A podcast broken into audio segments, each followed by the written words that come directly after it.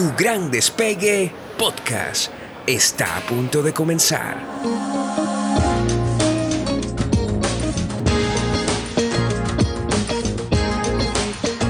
Soy Andreina Tencio, tu coach para este viaje.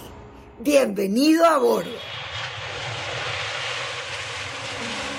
Yo te doy la bienvenida a un episodio de tu gran despegue que de alguna manera resulta sensible para mí. Vamos a hablar de un tema del que se lee mucho y que muchas veces decimos porque es que la amiga de una amiga y es como que cuesta apropiarse. Hablar del tema para mucha gente, el fenómeno de la depresión, la experiencia de la depresión y de la ansiedad que además generalmente están asociadas, es todo un tema. Yo siento que quizás se o se sataniza, se le atribuye una connotación de gravedad muy fuerte, no sé si te ha ocurrido en tu persona o en la familia. Y yo quiero aclarar algo muy importante para mí. No vengo a hablar de depresión y ansiedad desde como los toros de la barrera. Vengo a hablar como Andreina Tencio, como una persona con todo un historial dentro de su familia, de mi familia. Es decir, no puedo hablar aquí, no estoy hablando como psicólogo, no soy psicólogo, no hablo como psiquiatra, no soy psiquiatra. Aquí estoy hablando como la persona, la mujer que soy, que ha tenido una relación muy estrecha y cercana con la depresión y que además algunos momentos, y esto cada vez se hace más frecuente, atiendo personas, hombres y mujeres de cualquier edad, porque la depresión no respeta la edad, para nada. He acompañado y acompaño, sigo acompañando a personas que pues de alguna manera buscan ayuda, que muchas tienen su psiquiatra o su psicólogo y yo los acompaño para temas profesionales, pero que sin duda alguna no podemos abordar el tema profesional sin tocar el tema personal, esa dimensión humana que nos puede hacer vulnerables. Entonces mi primer llamado para hablar y desarrollar este tema, inclusive que te sientas abierto, abierta a escribirme. Si este tema para ti tiene relevancia, déjame algún comentario. Vamos a empezar inclusive a circular. Creo que una manera en que me estarías ayudando a difundir esta información que hoy comparto contigo de una manera muy particular y sensible, lo puedas también compartir con otras personas. La depresión y sin caer en conceptualizar, mi primer llamado es hacer una diferenciación entre lo que es depresión y lo que es tristeza. La tristeza es una emoción como es el amor, como es la alegría o la rabia, que generalmente experimentamos cuando hay una pérdida. Una pérdida de un amor en el que pusimos la ilusión, una pérdida de un trabajo, una pérdida de un proyecto, un cliente en el que teníamos depositado muchas expectativas y no se dio, no aprobaron la propuesta. También una pérdida física cuando estamos hablando de un duelo porque perdimos a nuestro hermano, mamá, amigo. Allí la emoción que sobreviene es la tristeza y es la emoción natural en la que hay que llorar, en la que hay que realmente atravesar el duelo o pérdida. También, por ejemplo, hay gente que viene a mí luego de un divorcio y me dice, Andreina, tengo que reconstruir mi vida y me dicen, hacen el comentario de estoy deprimida. Cuando yo les hablo de la diferencia y la distinción entre vivir la tristeza y estar en depresión, además que hay diferentes niveles de depresión, te repito, no voy a caer en distinciones técnicas porque no es claramente mi campo. Ahora bien, la tristeza lleva un tiempo que al procesarlo Hay quienes dicen, por ejemplo, que un duelo lleva más o menos un año. Yo creo que no hay protocolos, que no hay pues un tiempo estipulado para cada quien porque depende de la pérdida, depende de la persona. Yo creo que más bien tener contacto emocional es una gran cosa. Recuerden que las enfermedades no llegan, no visitan cuando se vive la emoción. Las enfermedades nos llegan y visitan cuando reprimimos la emoción. Es decir, deberías estar muy preocupado si sintiendo tristeza no lloras, no hablas del tema o se convierte eso en un tema tabú que guardas en el silencio, allí sí tendrías que preocuparte. Y obviamente como coach acompaño a la gente a gestionar sus emociones que hacen que no alcancen la plenitud en diferentes áreas de la vida. En mi caso, para mí la depresión y la ansiedad la viví muy de cerca a mis siete años cuando a mi madre le diagnostican un trastorno bipolar. Es decir, ya desde muy temprana edad yo estoy familiarizada con esos temas. Y la depresión, que además aumenta mundialmente en porcentajes importantes, esa depresión de la que se habla porque hay muchas veces que la depresión está tapada, disfrazada, que está como que en forma latente y no se identifica no se identifica y muchas veces vemos gente que anda hiperactiva, que llega a una hiperactividad dañina y tóxica y muchas veces se esconde detrás de gente que está en euforias de alegría y eso es un terreno muy fértil para esconder la depresión. Por lo tanto, al yo vivirla desde mi temprana edad, yo siento que hablar de la depresión debe ser un espacio común, debe ser un espacio que se pueda hablar entre madres e hijos, padres e hijos, entre los hermanos. Yo creo que en la medida que no caigamos en atribuirle a la depresión una connotación de exclusión, de gravedad, que de alguna manera la satanizamos. Fíjense que es muy fácil decir que en la familia hay problemas cardíacos, en la familia hay antecedentes de cáncer o en la familia hay antecedentes de diabetes cualquier enfermedad, somos capaces de ventilarla, compartirla en manera muy ligera. Ahora, ¿qué pasa con que la depresión se convierte en un tema tabú? Yo de hecho a veces reconozco que cuando yo digo que esa fue una realidad que yo vi en mi madre, de alguna manera la gente me mira, abre los ojos y yo siento que el primer paso está en decirlo. Si en algún momento has sentido que esa tristeza ya se ha convertido en una forma de vivir para ti, que ya se ha instalado, que es intrínseca a ti, si ese es tu caso, siento que tienes todo el derecho, el permiso de asumirla con absoluta naturalidad. Y este es el primer llamado porque yo debo decir que en mi familia no hay antecedentes cardíacos, casos muy esporádicos de cáncer, pero el tema de la salud mental ha sido un tema importante. De hecho, yo les reconozco que cuando yo me voy a certificar como coach, yo trabajo mi adversión a el sedentarismo. Cuando yo que tuve una excelente eh, mi primera coach, mi primera maestra de este mundo del coaching, a quien honro y manifiesto en este momento toda mi gratitud. Ella es una venezolana psicólogo con muchísima experiencia y que además se ha dedicado a la formación de coaches. Su nombre es Maiva León. A ti, Maiva, si en algún momento escuchas esto, pues te honro eh, realmente porque fuiste una gran maestra. Con ella yo trabajé el hecho de que cuando yo me acostaba en un sofá, o me quedaba tranquila, descansando simplemente, yo sentía el impulso prácticamente incontrolable de pararme. Es decir, yo asocié mi descanso con todo el tiempo que mi mamá cuando estaba en plena depresión, ella solía acostarse en un sofá y te confieso, ahora que te estoy hablando, surge en mí espontáneamente así como un nudo en la garganta, porque es un tema que tiene algunas connotaciones bien fuertes en mi persona y aun cuando yo lo trabajé en coach y entendí que estar reclinada, pausada o que te puedas lanzar en la hierba y abandonarte no tiene una asociación necesariamente con la depresión.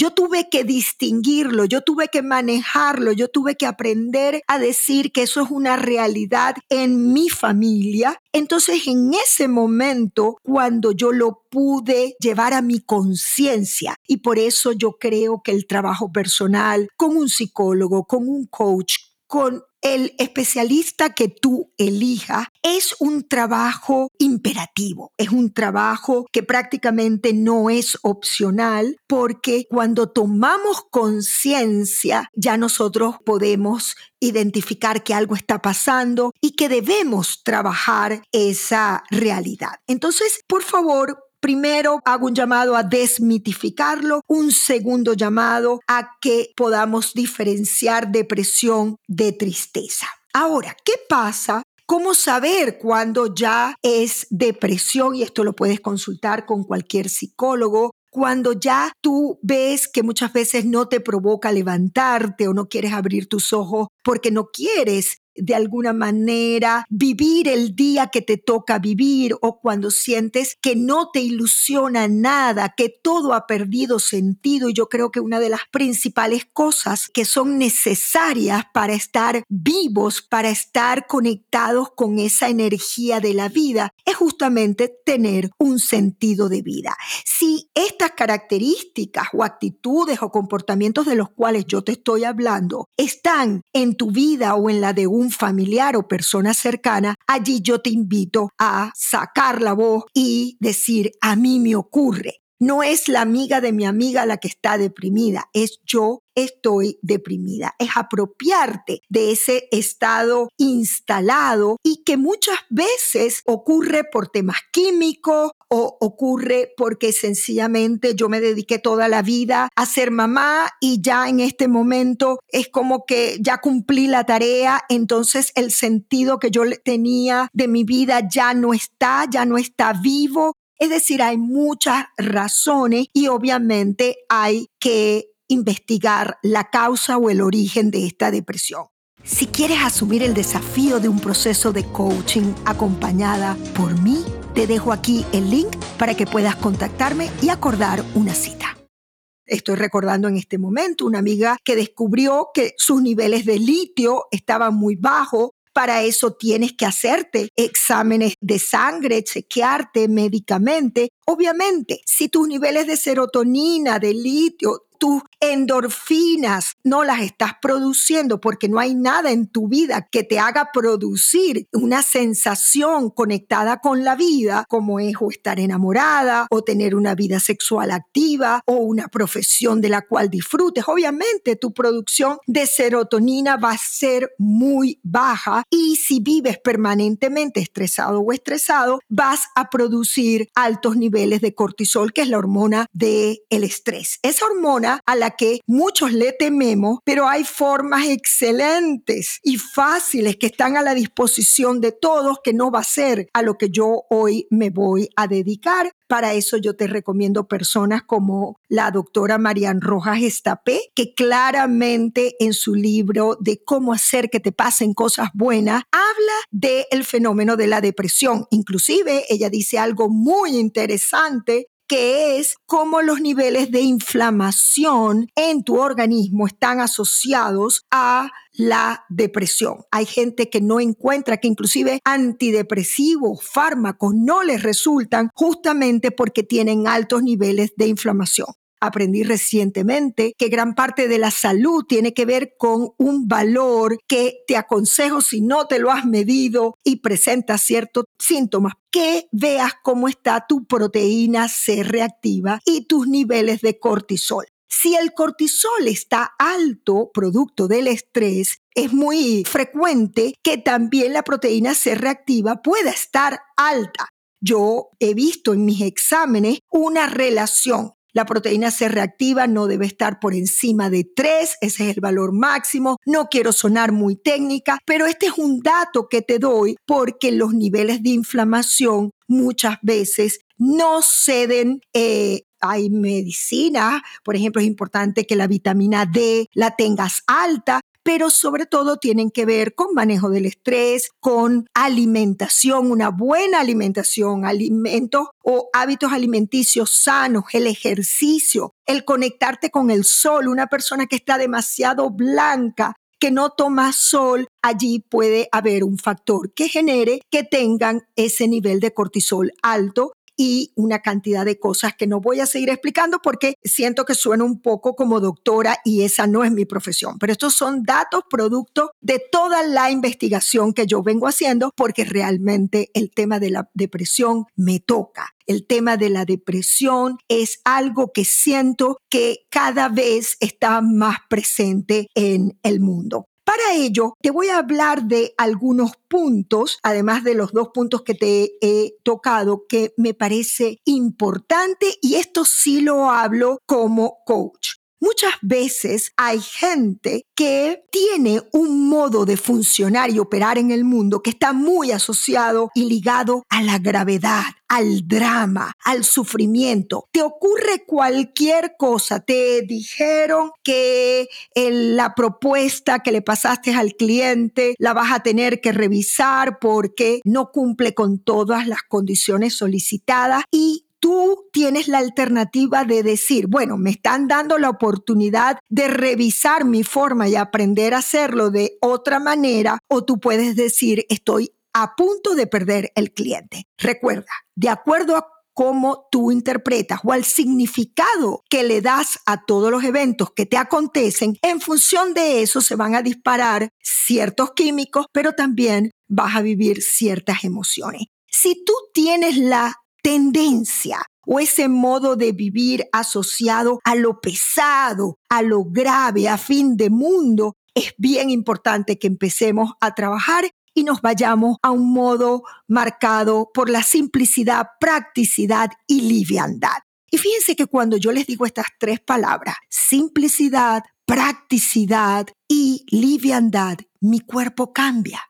El cuerpo de una persona que funciona y opera en este modo es un cuerpo más libre, es un cuerpo flojito, es un cuerpo que no se queda en la rigidez, es un cuerpo que inclusive respira profundo. Y cuando tú respiras profundo, que haces algo como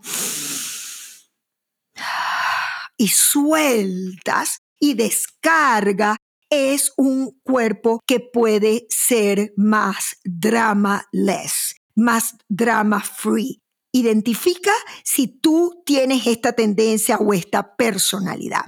Otras veces, y aquí recuerdo, eh, te hablo de otro punto que tiene que ver con una depresión en la vida adulta que está relacionada con heridas de la infancia que no están resueltas. En mi episodio número 23 hablo de algunas heridas de la infancia, igualmente te hablo como coach, te hablo de mis propias heridas.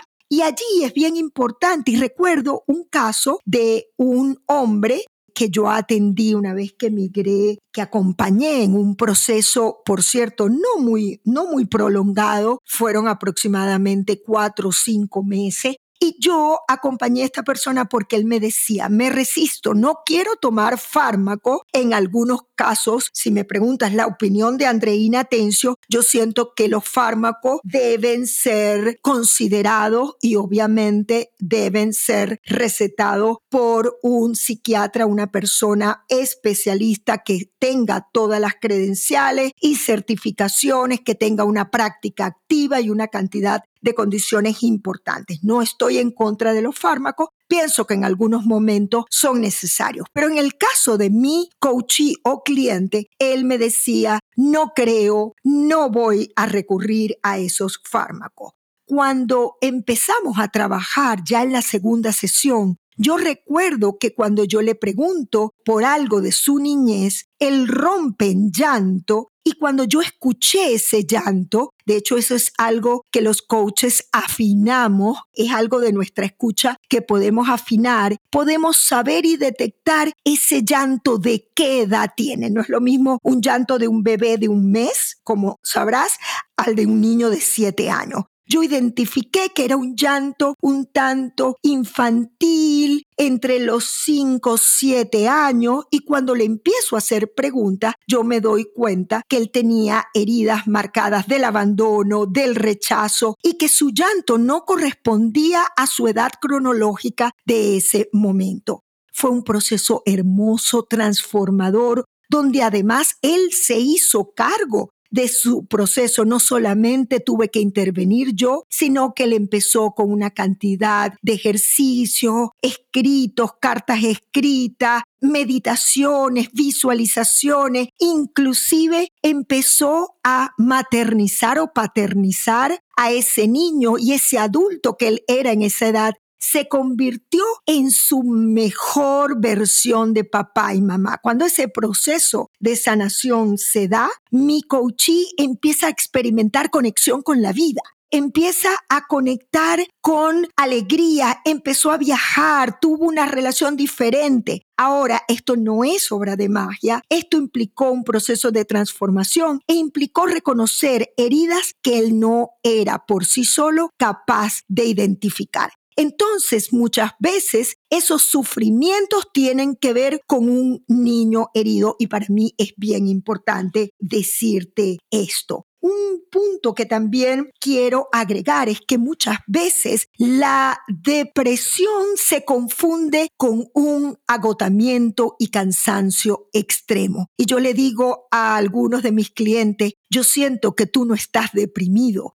siento que estás agotado, que estás cansado. Puedo recordar a una persona, una excelente profesional que deja su trabajo luego de llegar a un burnout importante. Ya su rendimiento no era orgánico. Sus altos niveles de exigencia, de hecho, vivía mucho el síndrome del impostor y aun cuando aprendió a gestionar, a manejar este fenómeno del síndrome del impostor del cual tanto hablo, que inclusive tengo varios videos en mi canal de YouTube, que hablan del síndrome del impostor. Yo te invito a consultarlo para dejar de vivir en ese formato mecánico, automático y poder detenerte. Por ejemplo, cuando yo les contaba, yo a mis 40 años, yo no me detenía. Para mí eso era hablar de depresión si yo no hubiese trabajado eso probablemente o no hubiera llegado a la edad que tengo hoy, hubiera llegado con una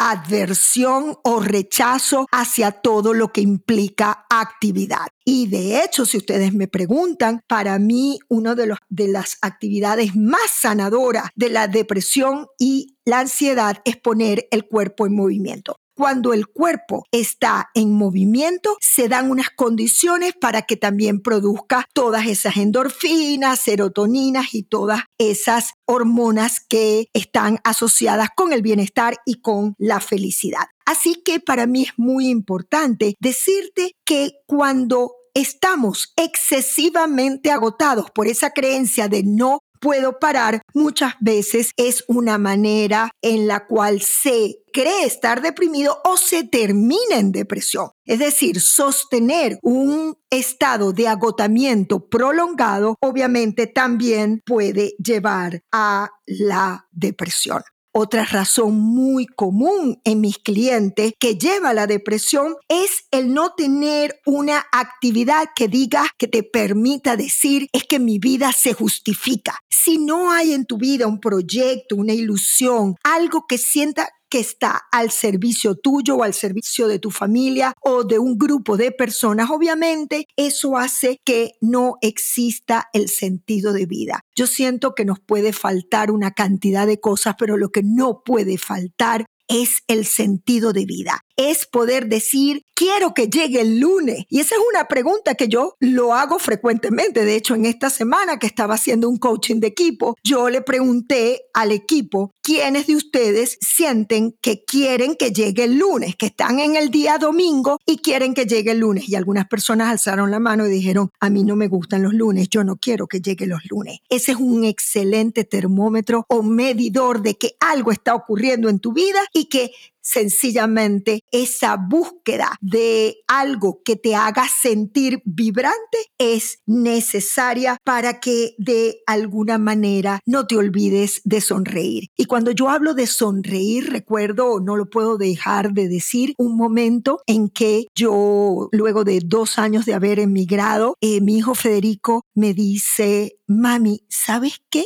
Siento que se me olvidó tu sonrisa siento que se me olvidó cómo es mi mamá sonriendo. Cuando él me dijo eso, por supuesto, eso se convirtió en una alarma importante para yo decir, ya va. Si yo perdí la sonrisa es porque yo perdí el sentido de vida y eso no es lo que caracteriza al ser humano que soy. Busqué ayuda en ese momento, inclusive me fui a un sitio muy especial en México, en Cuernavaca, y en algún momento, si quieres pedirme datos en relación a esto, con mucho gusto te lo daré, pero yo siento que en esa vivencia de cinco días sin teléfonos celulares, en un ambiente absolutamente simple. Recuerdo que mi recámara o mi, mi habitación tenía unos techos que eran más como de barro. Viví experiencias como lanzarme en un río de agua helada, corriente, donde tuve que soltar control.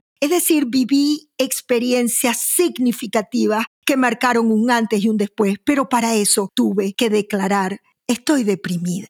Es algo que me ocurre a mí, es algo que estoy sintiendo, porque realmente cuando podemos declarar esa vulnerabilidad, yo siento que entonces nos empezamos a reunir de gente que nos da contención con amor, que nos brinda todo un sostén importante. Yo soy una fiel creyente de que el amor sana, que el amor cura, y el amor no solamente de otras personas para con nosotros. Yo siento que el principal amor, el que va primero, es ese que está marcado por el autocuidado, es ese que está marcado por yo me quiero, por yo me coloco como prioridad. Un poco la mascarilla de oxígeno del, del avión, en donde si yo me la coloco, entonces voy a poder ser una persona positiva para otro. No puedo pensar en colocar la mascarilla para las personas que están a mi alrededor si yo no gozo de pleno bienestar. Para mí esto es importante. Este es un episodio que me estaba faltando y que yo te invito, inclusive si es primera vez que escuchas tu Gran Despegue podcast, que actives tus notificaciones, que empieces a seguirlo y que lo difundas. Eso es una petición que te quiero hacer en este momento para seguir contribuyendo a que mucha gente despegue con bienestar, autocompasión y mucha ambición serena. Hasta el próximo episodio.